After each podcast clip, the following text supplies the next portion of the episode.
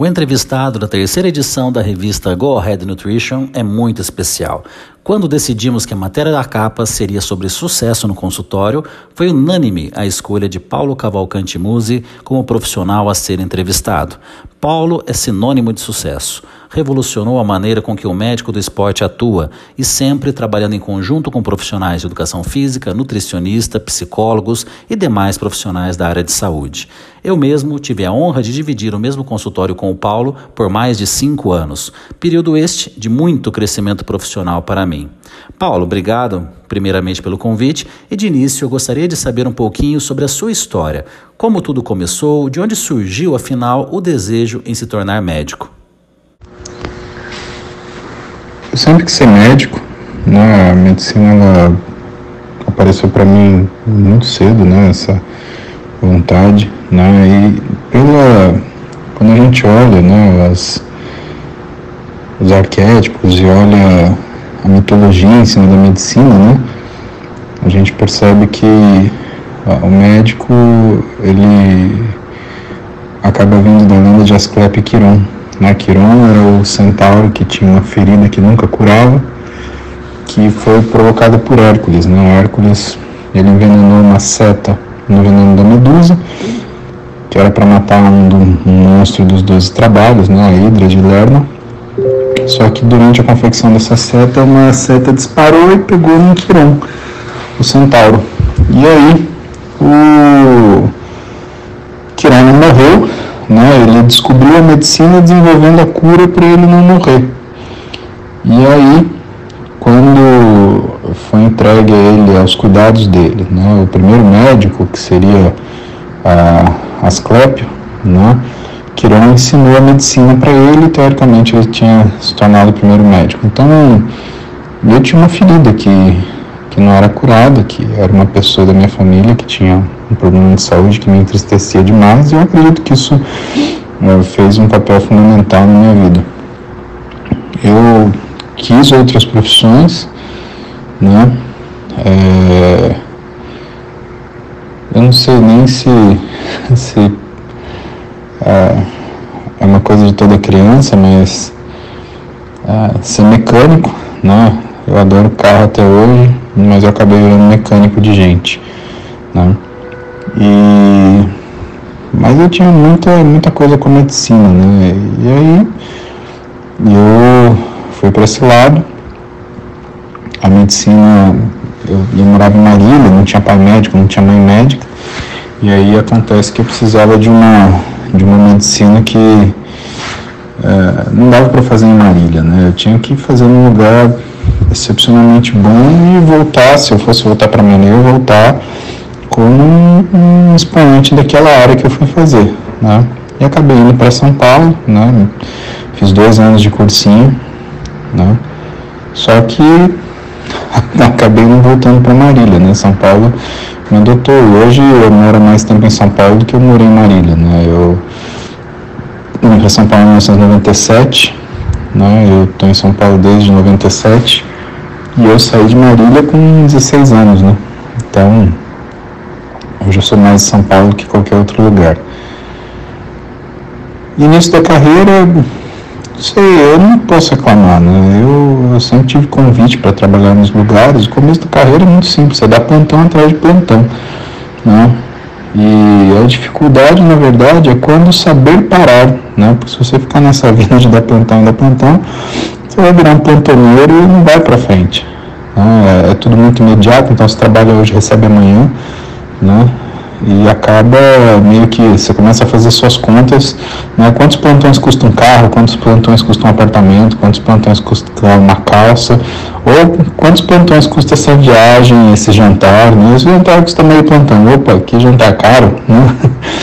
Então tem, a gente faz essa conta e não desenvolve, né? Então aí tem um papel fundamental da minha esposa, que virou para mim e falou, ah, você está estudando tanto, você tem que desenvolver a sua sua especialidade. E ela me proporcionou ampliar meu consultório e hoje né, ser o que nós somos. E Paulo, ao longo de toda essa trajetória, por acaso você teria feito algo que não faria, ou teria feito diferente? Se arrepende de algo que fez, ou principalmente de algo que não fez? É muito difícil a gente falar sobre algo que a gente não faria, né? Porque logo que você fez, quando você concluiu, imediatamente depois você pensa assim, puta, poderia ter feito melhor. Na verdade, isso é uma sensação inerente ao pensamento humano que a gente fica preso a ela durante toda a vida. Mas aí, com a idade, com a experiência, você olha tem um pouco mais de condescendência com você, né? Você é capaz de se perdoar por não ter feito como você nessa situação gostaria, né? Você entende que na verdade você fez o melhor possível com a ferramenta que você tinha, né? Que é uma coisa que dá dá muito dá muita paz para nós, né? Eu, com certeza, se eu tivesse a cabeça que eu tenho aos 40, aos 20, eu teria feito muita coisa diferente, mas não teria sido eu. eu fiz o melhor que eu pude. Né? E eu acho que com a cabeça que eu tenho também teria muita coisa que eu não teria feito e eu teria me prejudicado. Por isso eu não, eu não penso no que foi. Passado aprendizado. Né? Ele não é algo que é um problema. Né? O problema é o que está no futuro, né? é o que você vai ter que resolver. Né?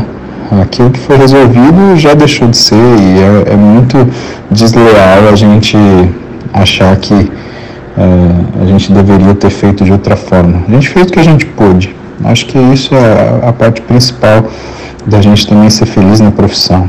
Né? É não se exigir aquilo que é impossível. Exige o que é possível. Exigir o que é impossível não faz o menor sentido. Só vai levar a gente à loucura. Perfeito, Paulo. E olha só, nós sempre associamos pessoas de sucesso com uma rotina estabelecida. Queremos saber como era a rotina do Paulo estudante, do Paulo recém-formado e hoje, como que é a sua rotina? A rotina, né, quando eu era estudante, era muito parecida com a rotina que, que eu tenho hoje, né? Eu fui um cara acostumado a trabalhar da hora que eu abri o olho até a hora de eu fechar. Né? Quando eu era estudante, eu estudava 90% do que eu tinha que estudar, 10% do que eu gostava de estudar. Quando eu me formei, né, uh, depois de fazer a residência, né, aí eu tive a opção de estudar as áreas que eu, que eu tinha preço. Né, isso já mudou um pouquinho. 50% era o que eu tinha que estudar, 50% era o que eu gostava de estudar. Hoje, né, a diferença é que eu estudo 90% é o que eu gosto de estudar, né, porque é a minha especialidade. Mas eu tenho certeza que se eu não estudasse os 10% que eu tenho que estudar, eu não seria um bom médico, eu não seria um bom profissional. O segredo não é você ser muito bom naquilo que você já é bom, é você ser muito bom naquilo que você já é bom, sem perder a mão naquilo que você não domina. A ignorância, ela nunca é, a ignorância de uma área, ela nunca pode ser desculpada com a total ciência de outra. Principalmente porque todos os mecanismos biológicos, eles estão em relação, né? Então, do mesmo jeito que um treinador não consegue fazer um cara emagrecer, porque não é só de treino que depende do metabolismo, ou que um nutricionista não consegue fazer um cara ganhar massa muscular sem ele fazer exercício, porque o sinal para ganho de massa suprafisiológico ele não depende só da alimentação, né? o médico ele tem que saber que aquilo que não é da medicina ele ignora, ignora absolutamente né? e que ele tem que ter medo do conhecimento parcial que ele desenvolve na carreira. Né? A pior coisa é médico que estudou no corredor, né? ouviu falar isso, ouviu falar aquilo.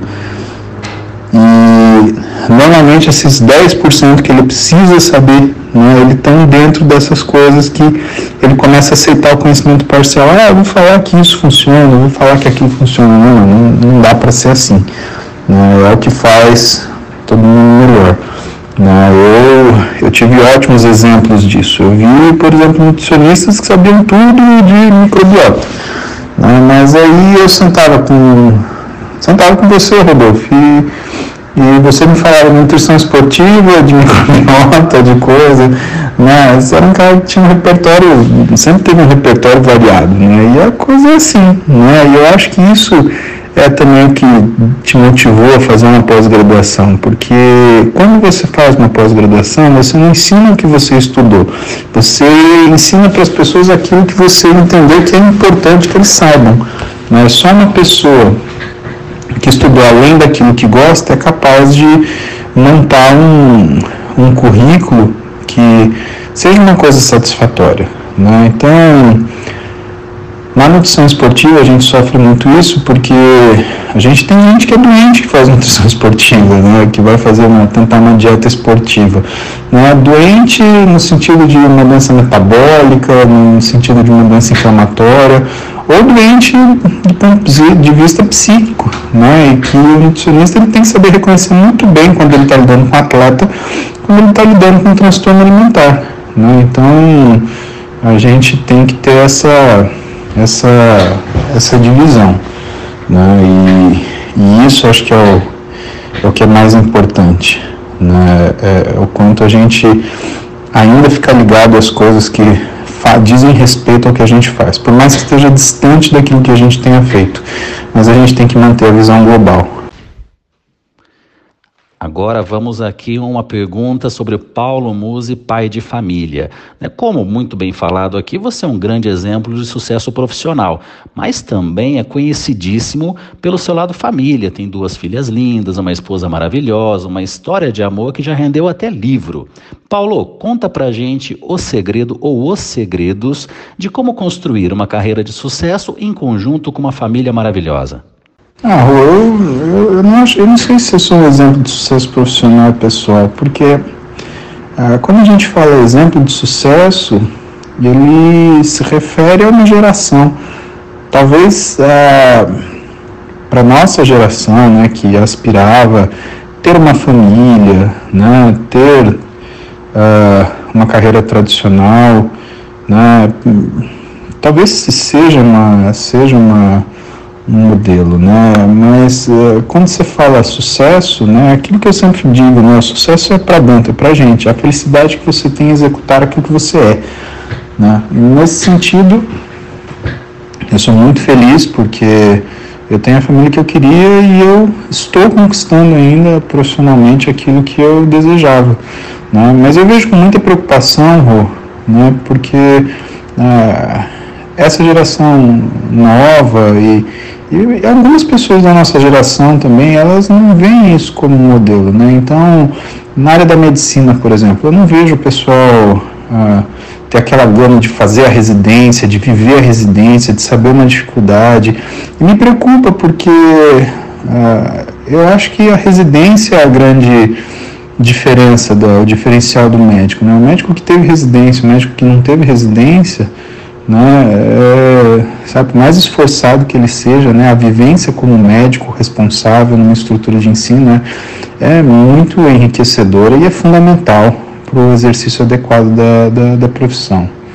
É, quanto a constituir família, eu também tenho minhas dúvidas se isso é alguma uma forma de modelo, porque hoje a gente vê que a família, ela tradicionalmente, né, como ela era, pai, mãe, filhos, né, ela está muito diferente, né? É, eu acho que a gente vive numa época muito estranha do hedonismo, ele tem se pronunciado, né? O hedonismo no sentido de, ah, eu tenho que ter prazer o tempo inteiro, né?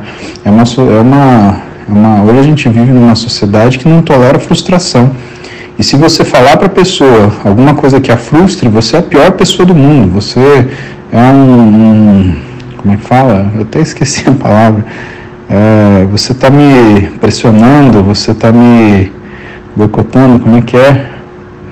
é você está me oprimindo, né? Essa palavra opressão eu tenho um verdadeiro pavor dela, porque eu só vi ela ser usada por pessoas que, em vez de fazer aquilo que era o mínimo esperado delas, arranjavam ações muito mais fáceis, de pouca responsabilidade, mas de grande aspiração e que no final terminava em decepção. Então, é, é a sociedade está esquisita para a gente falar de família, né?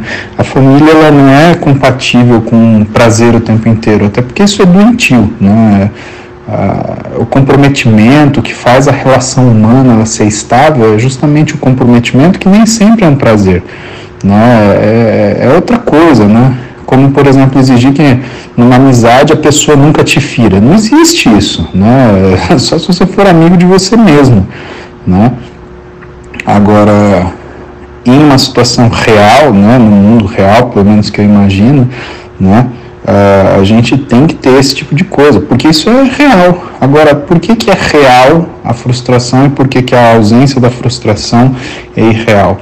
Porque o sucesso ele vem da tentativa e não existe aprendizado sem erro. Tá? A gente, mesmo um artigo científico, né, quando muitas vezes o, o, a pessoa que escreve, né, quando é um pesquisador honesto, ela escreve prevendo um resultado, né? E muitas vezes o resultado que se apresenta não é aquele que, que ela previa, né? Mas não é esse o objetivo do artigo, não é fazer com que aquilo que a pessoa pensa dê certo, né? Quando você faz um artigo assim, inclusive você está sendo né, um mau caráter acadêmico, né? Você está sendo um um estelionatário científico. Né? Uh, qualquer resultado, mesmo que você não goste, ele é resultado, isso é importante. E quando isso é encarado como uma falha, né, é isso que faz a gente melhorar a nossa metodologia, melhorar a pergunta, né, porque você pode fazer qualquer pergunta, mas são poucas as que vão dar o resultado que te leva no sentido do progresso. Né. Você pode perguntar para um sujeito que tem um relógio, por exemplo, é, sei lá, que horas que o sapato dele fica brilhando. Ou você pode simplesmente perguntar que horas são. Né? Se você está buscando um direcionamento, a tua pergunta do sapato não vai fazer o menor sentido. A que horas são, sim. Então é importante a gente olhar as pessoas e saber também o que, que elas estão perguntando. Né? O que está que, o que que tá acontecendo. Né? Então tem, tem essa situação da colocação. Né? Eu acho que a, a, a o sucesso da, da, na família é muito uma, uma questão situacional da, da, da sociedade. Eu acho que a sociedade ela precisa amadurecer, acordar que não existe nada que seja bom ou honesto que não tenha uma grande carga de responsabilidade e comprometimento. E que isso não quer dizer prazer a todo custo e a toda hora né? e que isso né, é, uma, é uma ilusão. Você, Paulo, foi um profissional que sempre valorizou muito a nutrição. Sempre colocou o nutricionista e outros profissionais de saúde em um patamar do mesmo nível do médico. Né? Eu sou prova disso, que trabalhei com você por muitos anos lado a lado no mesmo consultório e com você eu nunca me senti inferiorizado pelo fato de você ser médico e nutricionista. Eu me sentia dentro de uma equipe de trabalho onde cada um tinha sua devida importância. E hoje, inclusive, na sua clínica conta com vários nutricionistas, cada um com uma especialidade na sua visão, Paulo, como que deve ser a parceria entre médico e nutricionistas dentro de uma equipe multidisciplinar? Bom, para começar, eu tenho que dizer que eu fazia exercício que nem um maluco e eu era um, um ignorante completo em relação à, à nutrição. Né? Eu, quando eu era adolescente, eu comia bicha parmegiana e beleza, e ia treinar, entendeu? Tinha um físico bonzinho, porque, bom, primeiro que eu tinha 16 anos, segundo que eu treinava o dia inteiro, né? E, enfim, isso daí, numa fase onde você ainda está em desenvolvimento, acaba tendo um peso metabólico que é diferente, né? Depois dos 20, dos 30, dos 40, que é onde a gente está hoje, né? Mas a nutrição, né, eu comecei a entender devagar no segundo ano de medicina, quando eu fui fazer um trabalho sobre obesidade infantil, e a gente montou a primeira equipe multidisciplinar que eu tive acesso, que era eu, um profissional de educação física, uma psicóloga e uma nutricionista. E justamente com quem eu fiquei foi a nutricionista, né? Flávia Bugarelli, né? uma pessoa que eu tenho extremo carinho, foi uma das pessoas que com mais docilidade, ela e muita paciência, né? Ela me mostrou os caminhos da nutrição clínica, né? E eu comecei a ver que aquilo era muito mais difícil do que, do que se apresentava, né? Porque a gente tinha uma noção até a década de 90 que era tudo questão de caloria, né? A gente foi ter alguma coisa em relação ao macronutriente, né, em 2003, né, que Stuart Phillips começou a publicar alguma coisa em proteína, e mesmo assim, se você passasse de um grama e meio de proteína, você ia morrer se você comesse né, por quilograma por dia. Né? E a gente né, foi muito muito corajoso nesse sentido, né? Quando você cita você e eu, o que, que eu lembro, né? Eu lembro que você me ensinava os nuances, né, da nutrição. Você uh, foi a primeira pessoa que me alertou para nutrient timing quando ninguém falava disso, né? Você tinha muita coragem para escrever quantidades de macronutrientes que até então não eram faladas e que só anos depois elas foram confirmadas, né? Então, se você for ver o consenso de, de, da ISSN é de 2016. A gente trabalhava junto lá em, em 2000, 2010, quando a gente foi junto para o Sansão, né? Mas antes disso a gente trabalhava desde 2007, 2008, né? Você ter uma ideia, só em 2016 que saiu o consenso da SSN, né, falando sobre quantidade de proteína por programa de peso, né, então é, eu tive a oportunidade de trabalhar com um cara que era um visionário, né, que, e que justamente o que, que fazia a diferença, né, você olhava o paciente, né, você não ficava no guideline, guideline, guideline. Você era um cara que olhava a clínica. Isso me estimulava muito também olhar a clínica, né? Peraí, o que está acontecendo? Está né? escrito uma coisa no livro, eu quero entender o que está acontecendo. E você era o cara que me ensinou que a gente tinha que olhar para ver o que estava acontecendo, que a gente não lidava com uma coisa é, é, fixa, né? Não era tipo uma dor no pé que você tomava anti-inflamatório e aquilo saía. Né? A gente estava lidando com o metabolismo, que você intervinha com uma conduta e o metabolismo mudava. E aí você precisava achar outra conduta, porque já, ela já não era mais resposta para aquela situação anterior. Né? E isso foi um, um despertar, né? foi um, um, abrir de olhos. Né? E a partir disso, né? e claro, lembrando, lembrando da minha formação, por mais que eu tivesse extremo interesse em, em nutrição, né, eu não sabia nada disso, absolutamente nada, né? E eu, eu não acredito, muito por causa da gente trabalhar junto, eu não acredito num profissional faz tudo, né? Eu acredito que um profissional ele possa ter conhecimento nas áreas, mas ser competente igualmente em todas é, é muito difícil, né? O que acaba acontecendo é que uma pessoa que tem conhecimento em diversas áreas, com alguma profundidade, ela consegue às vezes te ensinar uma coisa ou outra, né? Mas ela nunca vai te ensinar tudo, né? Ela nunca vai te ensinar o grosso das coisas, né? E é aí que você precisa né, de, uma, de uma referência. Nesse sentido, né, você foi minha primeira referência e foi a pessoa que me fez perceber que uh, tem que ser multidisciplinar. Né? Para ser ótimo, né, é multidisciplinar. E aí, muito tempo depois, em 2018, eu fui dar uma aula e fui buscar onde que isso tinha começado. Eu descobri o trabalho de uma mulher, Eleanor Ostrom, que é o único Nobel mulher de economia, né? Ou pelo menos era, não sei hoje, né? E um trabalho muito importante da vida dela foi mostrar que você só tem evolução da sociedade quando você tem a especialização das tarefas, né? Então, é, quando você tem a divisão das responsabilidades em suas áreas de atuação, né? É, o cozinheiro vai cozinhar, o pedreiro vai fazer muro, né? O médico vai abrir barriga, etc. Né? É que a coisa funciona, né? A, a, a concentração das habilidades de um profissional só é um sinal de subdesenvolvimento, né? E isso é um problema, né? A gente tem que trabalhar para a coisa evoluir, não para ir para trás, né? E para finalizar, uma dica motivacional para todos aqueles que se inspiram em você e buscam reconhecimento profissional, assim como você conquistou, Paulo. Motivação, ah, e como tem que ser a parceria, né, do médico e nutricionista, é como qualquer parceria, né, é cada um querendo aprender mais do outro, não necessariamente para para é, saber fazer, né? Mas é para poder entender.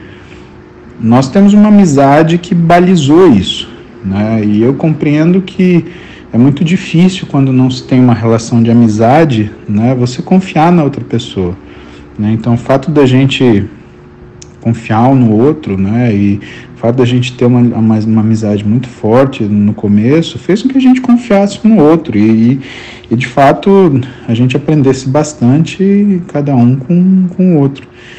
E eu acho que a dica né, principal, aí eu vou ter que falar uma coisa que o meu avô falou para meu pai e o meu pai falou para mim. Né? Ah, você nunca faça as suas escolhas baseadas em quanto você pode ganhar, tá? porque sempre sai caro, sempre você gasta. Você tem que basear suas escolhas de trabalho com quem você trabalhar. Porque se você trabalhar com uma pessoa que tem os mesmos princípios, os mesmos valores, as mesmas responsabilidades e compromissos que você, isso daí só vai dar certo, vocês vão ganhar cada vez mais, né? Eu e você, a gente ganhou a nossa carreira inteira. Ganhamos coisas boas, ganhamos coisas ruins, ganhamos apelido, né? Não sei se você lembra do Ursinhos Carinhosos que chamavam a gente, né? E outros apelidos por aí que a gente nem ficou sabendo, né? Mas que, de certa forma, né?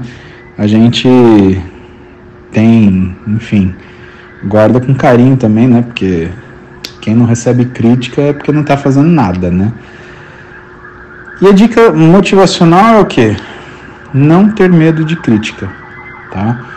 A gente costuma falar, né, que para que prego que que aponta sempre leva martelada, mas a verdade é essa, né? Ninguém está acima das críticas, né? Então, o que você tem que saber é que Algumas pessoas vão criticar o indivíduo. Essas pessoas você tem que fazer de conta que não existe, tá? Elas não têm um problema com o que você faz, elas têm um problema com você. Às vezes elas têm uma relação de amor com você, ela queria ser você, de tanto que ela te ama. Só que como você existe, ela tem que te destruir para ela assumir o seu lugar, né? Porque na cabeça dela ela é você, né? E você está roubando o lugar dela. A verdade é essa. Por isso que a pessoa te odeia e por isso que ela critica. Agora, a pessoa que te critica, te oferecendo saídas e te dando direções, essa pessoa você tem que trazer ela para perto de você. É muito difícil a gente amadurecer para perceber esse nuance. Então a minha dica é amadureça já, tá? Perceba que quem critica, oferecendo para você alternativas, soluções ou amizade, porque às vezes isso acontece, né? essas pessoas, elas são as pessoas que você tem que inclusive conviver na sua vida, porque são elas que vão estar ligadas com o seu crescimento profissional e com o seu engrandecimento como pessoa, né? Nada mais mais valoroso do que você ou mais bonito do que você ser capaz de aceitar uma crítica e utilizá-la, né? Não simplesmente escutar e deixar largado, utilizá-la para tentar melhorar seu trabalho, né? É, é isso que faz com que você evolua. Né? E no quesito aceitar crítica, é, não esmoreça, não, não se sinta cansado. Né? A, a, o cansaço é uma sensação passageira, o sucesso é eterno. Lembra disso, isso faz diferença. Né? A qualidade que você deita no travesseiro, se sente feliz de quem você é, o que você faz. Certo? Maravilha, Paulo. Nossa, não tem nem como te agradecer pelo tempo concedido. A gente sabe o quanto que o seu tempo é valioso, né? o quanto que você é ocupado e mesmo assim teve essa grande gentileza em conceder para a gente aqui essa entrevista. Obrigado de coração, tenho certeza que a galera vai amar e vai aprender demais aqui com todos os seus ensinamentos.